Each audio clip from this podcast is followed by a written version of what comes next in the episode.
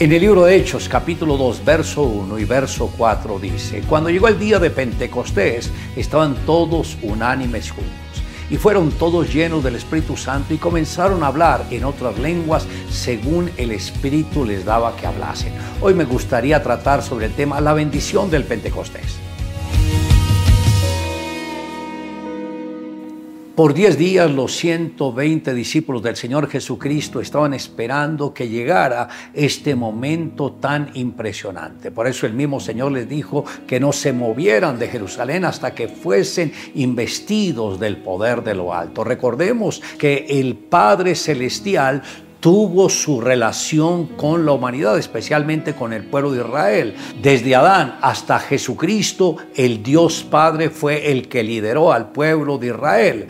Cuando Jesús vino, de ahí comenzó el ministerio del Señor Jesucristo que culminó con la muerte, resurrección y ascensión del Señor Jesús a los cielos. Y en el Pentecostés fue cuando comenzó el poder del Espíritu Santo a actuar en los creyentes, aquellas personas que habían entregado su corazón a Jesús. Y por tal motivo dice que cuando llegó el día de Pentecostés estaban todos unánimes juntos. Y de repente vino del cielo un estruendo como de un viento recio que soplaba, el cual llenó toda la casa donde estaban sentados y se les aparecieron lenguas repartidas como de fuego, asentándose sobre cada uno de ellos. Piensen esto, ellos estaban simplemente adorando, alabando al Señor, esperando que algo sucediera y de un momento a otro todo cambia, porque de repente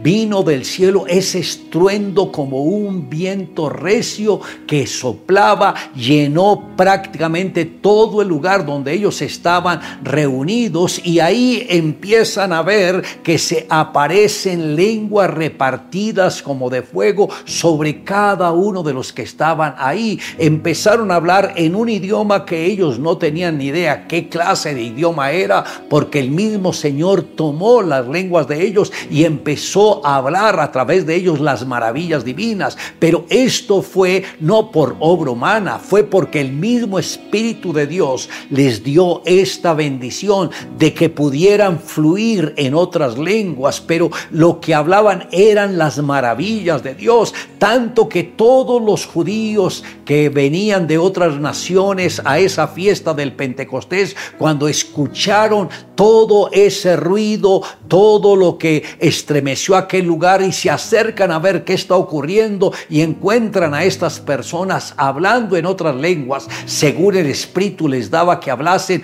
pero ellos estaban hablando de las maravillas de Dios y lo entendían en la lengua de ellos. Y uno de ellos dijo, estos están borrachos, pero ahí es cuando el apóstol Pedro se levanta y les dice, son las nueve de la mañana, nadie se embriaga a esa hora. Esto fue lo que el Señor dijo a través del profeta Joel, que derramaría Dios de su espíritu sobre toda carne. El mismo Señor dio del Espíritu Santo para que todos los judíos se convirtieran. Y el mensaje de Pablo llevó a que tres mil judíos entregaran el corazón a Jesucristo y fuesen salvos. Y así fue como empezó una nueva historia en el pueblo de Israel. Ahora, apreciado amigo, es importante que entendamos que también estas bendiciones que el Señor dio a los hebreos también nos las está dando a nosotros porque Dios no hace diferencia de pastores. Y si nunca ha hablado en lenguas, dígale al Señor que hoy sea el día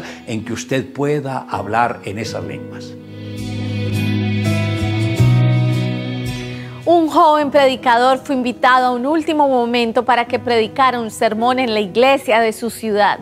Siguiendo un impulso usó como tema uno de los diez mandamientos, no hurtarás.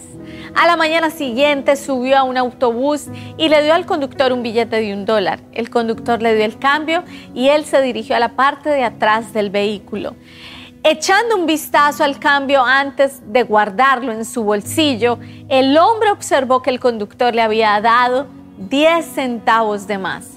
Su primer pensamiento fue, la compañía de autobuses no se dará cuenta jamás de la pérdida de 10 centavos.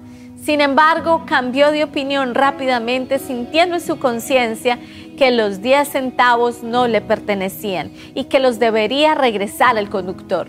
Fue al frente y le dijo al conductor, usted me dio cambio de más y le devolvió los 10 centavos. Para su sorpresa el conductor le contestó, sí, lo hice, lo hice a propósito. Escuché su sermón ayer y lo estaba observando por el espejo mientras contaba su vuelto.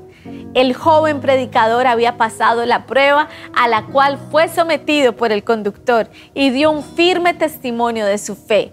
Que todos nuestros actos concuerden así con nuestras palabras. La palabra nos dice que fuimos creados a imagen y semejanza de Dios y que nuestra meta debe ser parecernos al Señor en todas las cosas. Deja que el Señor pueda moldear tu corazón. Le invito a que me acompañe en la siguiente oración, pero me gustaría que en esta oración pida la llenura del Espíritu Santo. Señor Jesús, hoy te rogamos que extiendas tu misericordia y que ese espíritu de bendición que vino en el Pentecostés venga también a nuestras vidas, que podamos hablar en otras lenguas las maravillas tuyas y que podamos, Señor, ser de instrumento para muchas personas. Mira que te lo pedimos en el nombre de Jesús. Gracias, Señor. Amén. Declare juntamente conmigo, y fueron todos llenos del Espíritu Santo y comenzaron a hablar en otras lenguas según el Espíritu les daba que hablasen.